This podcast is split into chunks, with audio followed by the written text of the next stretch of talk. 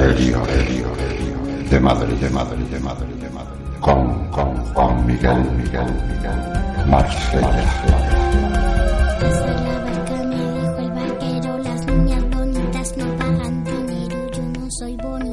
lo quiero ser. Arriba la barca de Santa Isabel.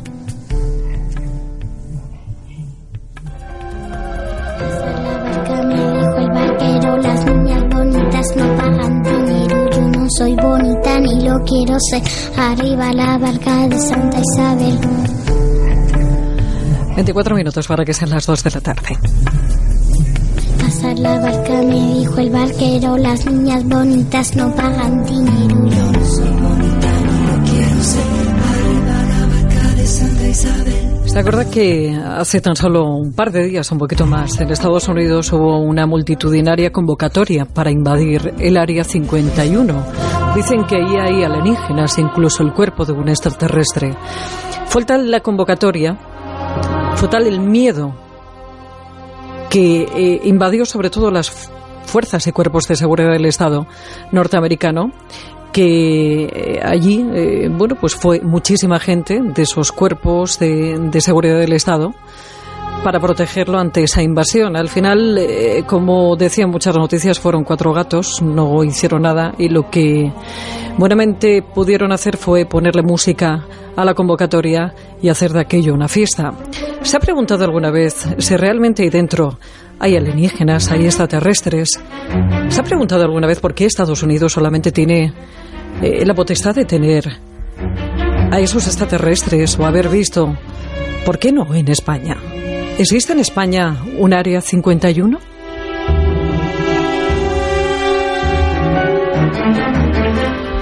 A Miguel Marsella, presidente de la Asociación Amigos del Misterio y la Parapsicología y autor de 50 lugares embrujados de Madrid, 50 lugares mágicos de la Sierra Madrileña. Juan Miguel Marsella, buenas tardes. Buenas tardes, Pepa. Pues todo un placer estar una semana más en Más de Uno Madrid. Y efectivamente, fíjate, ese 20 de septiembre, justo el 99 aniversario de la fundación de la Legión aquí en España, eh, hubo unas 300.000 personas que se reunieron en ese área 51, como bien has dicho, y que al final lo que se convirtió todo es en una gran fiesta rape de disfraces y en las que solo hubo cinco detenidos. Eh, dos de ellos, uno de los primeros días antes de la quedada, otros dos por intentar saltar la valla y un quinto por orinar en la valla. Eh, en fin. Juan Miguel, eh, eh, ¿tenemos nosotros un área 51? ¿Tiene la Comunidad de Madrid como capital de España un área? ¿Sí? Hay, hay, en realidad, en realidad sí, Pepa, y además es muy curioso porque lo tenemos muy cerquita, lo tenemos en San Martín de la Vega, aunque a principios del primer cuarto del siglo pertenecía a, la, a, la, parte de, de Pinto. Mira, tengo que contarte que, por ejemplo, el sábado 18 de julio de 1925, el monarca Alfonso XIII eh, fue asistió por primera vez a la Fábrica Nacional de Productos Químicos, que se denomina, que esto le conocerán más los oyentes, la Marañosa. Serían esos terrenos perimetrados con 44 hectáreas eh, que hay en este lugar con una serie de edificios. Bueno, ¿qué fue lo que fue a hacer allí el monarca? Pues no te lo pierdas, fue a presenciar distintas pruebas con los diferentes gases que estaban fabricando en la época. Estuvo presente en las pruebas que se realizaron con los productores de niebla y estuvieron también delante pues los que tenían efecto lacrimógeno. Tengo que decir que según la Convención de Ginebra, en el año 1925 eh, se hizo la prohibición de este armamento químico. Yo os he dicho la fecha, 18 de julio de 1925.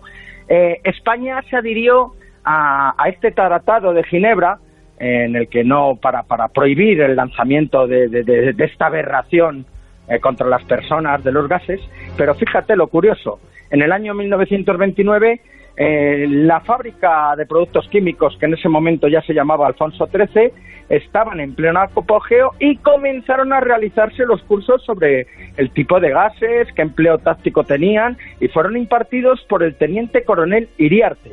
ahí comenzó pues todas las conferencias y comenzó con esta curiosa conferencia, Historia y misión de la guerra química. Bueno.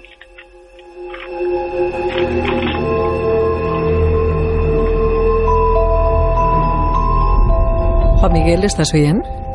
Sí, estoy ahí, estoy ahí, estaba escuchando y lo que te estoy diciendo, justamente en 1929 la fábrica eh, fue destruida parte en la guerra civil y en épocas de la Segunda Guerra Mundial, en la Alemania nazi, comenzó a restaurarla, a reformarla para intentarse abastecer pues de distinta munición y de distintos experimentos que estuvieron realizando allí dentro. Actualmente eh, sigue existiendo y sigue estando allí con un alto secreto. Y fijaros a lo que se dedica, según varios investigadores, esta fábrica actualmente.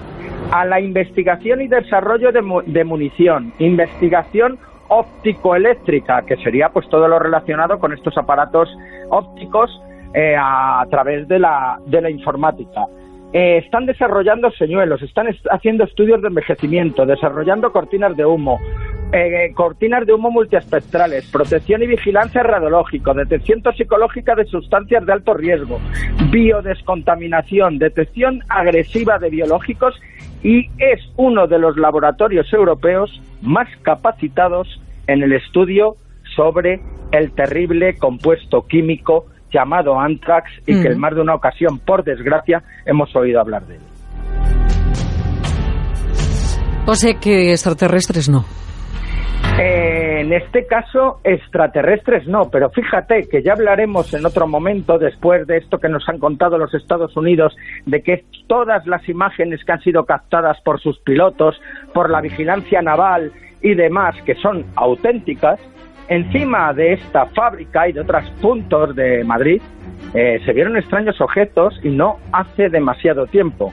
Comenzamos en la década de los 80 y actualmente hemos tenido también algunos avistamientos por esa zona que han sido grabados. Si el ejército americano ya ha dado la eh, noticia de que esas imágenes son auténticas, ya es hora de que el ejército español haga lo mismo y que nos empiecen a mostrar esas imágenes que han captado y que han captado en muchas bases, en muchos escuadrones de vigilancia aérea y extrañamente y curioso en los lugares que son normalmente están denominados como alto secreto.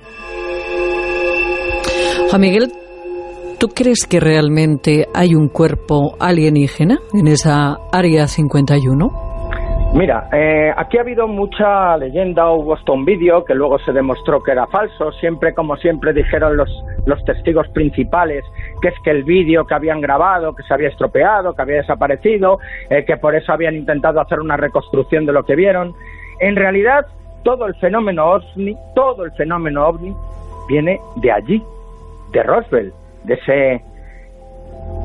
Mm, no sé cómo llamarlo, estrellamiento de ese objeto extraño que en un primer momento en las noticias salió como que era un objeto volante no identificado, aunque le dieron otro nombre, ya hablaremos de cuándo se le dio realmente este nombre, y después, a las pocas horas, como el ejército dijo que había sido una especie de globo meteorológico, cuando, según la gente de ese pueblo, de ese pueblo donde se ha reunido esta vez 300.000 personas, pues vieron cómo se llevaban extraños cuerpos pequeñitos, eh, eran llevados ambulancias y eran metidas en esta extraña base que entonces no tenía todo este nombre.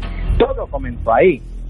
Algo, algo, algo posiblemente haya. Y si os fijáis en todas las películas últimamente de ciencia ficción, cuando nos hablan de este Era 51, que no sería la única base secreta y donde supuestamente hubiese alienígenas, ni en Estados Unidos ni en el mundo. Pero siempre, siempre, siempre te comentan ese caso de Roswell y esos supuestos seres que recogieron unos muertos y en alguno han llegado a decir que estaba vivo y que posiblemente mucha de la tecnología que a raíz de entonces ha aparecido en la Tierra, pues posiblemente los culpables sean ellos, estos seres grises pequeñitos que recogieron en Roswell ese año de 1948. ¿Tú crees que tendría ese aspecto? ¿Tú crees que, todos los extraterrestres son iguales? ¿Tú crees que, que ese cuerpo es extraterrestre o como dicen que son esos seres pequeñitos grises, serían así o crees que eh, tienen otro aspecto? Mira, yo eh, el aspecto eh, es muy curioso, ¿no? Porque ese aspecto es el que se ha dado siempre referente pues a todas estas personas eh, que tenían esos contactos con ese supuesto más allá, ese contacto más bien relacionado con elementales y duendes, cabeza eh, grande, ojos como con forma de avispa, la cabeza como si fuera una pera invertida y demás. Este forma era lo que ya se veía hace siglos. Solamente apareció un dibujo y es lo que empezaron a ver la gente. Yo no te sé decir si realmente son así, porque si nos ponemos a pensar en la diversidad de nuestro planeta, la Tierra, pues imaginaros la maravillosa cantidad de criaturas que tenemos, pues posiblemente en el cosmos pues sea exactamente igual. Antropomorfos, pues mm, pudiera ser, por supuesto, por facilidad de movimientos, por la manera de poderte mover, la manera de acceder a otras cosas, pero que seamos iguales, pues pues parecidos puede, iguales yo creo que habrá de todo. Habrá gente muy parecida a nosotros y gente que posiblemente sea totalmente distinta y otros Pepa, que ni siquiera tengan cuerpo. Ahí ya me has dejado loca, como siempre haces cuando acabas la sección. Pero bueno. Necesitan el cuerpo de los demás. De esos conozco yo otros cuantos también, ¿eh? Sí, hay unos cuantos. Hay unos cuantos. Yo de momento el tema de la posición, sea extraterrestre o de otro lado, eh, no me interesa mucho. Prefiero ser yo mismo. Eh, sin duda alguna. Bueno, esa área 51 española que hablábamos, bueno, pues con esos tintes que, que nos contaba Juan Miguel Marsella, que está en San Martín de la Vega.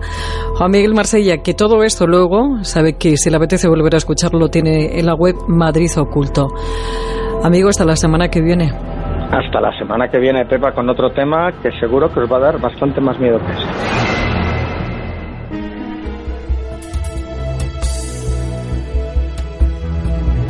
Misterio de madre, de madre, de madre, de madre. Con, con Juan Miguel, Miguel, Miguel, Marsella.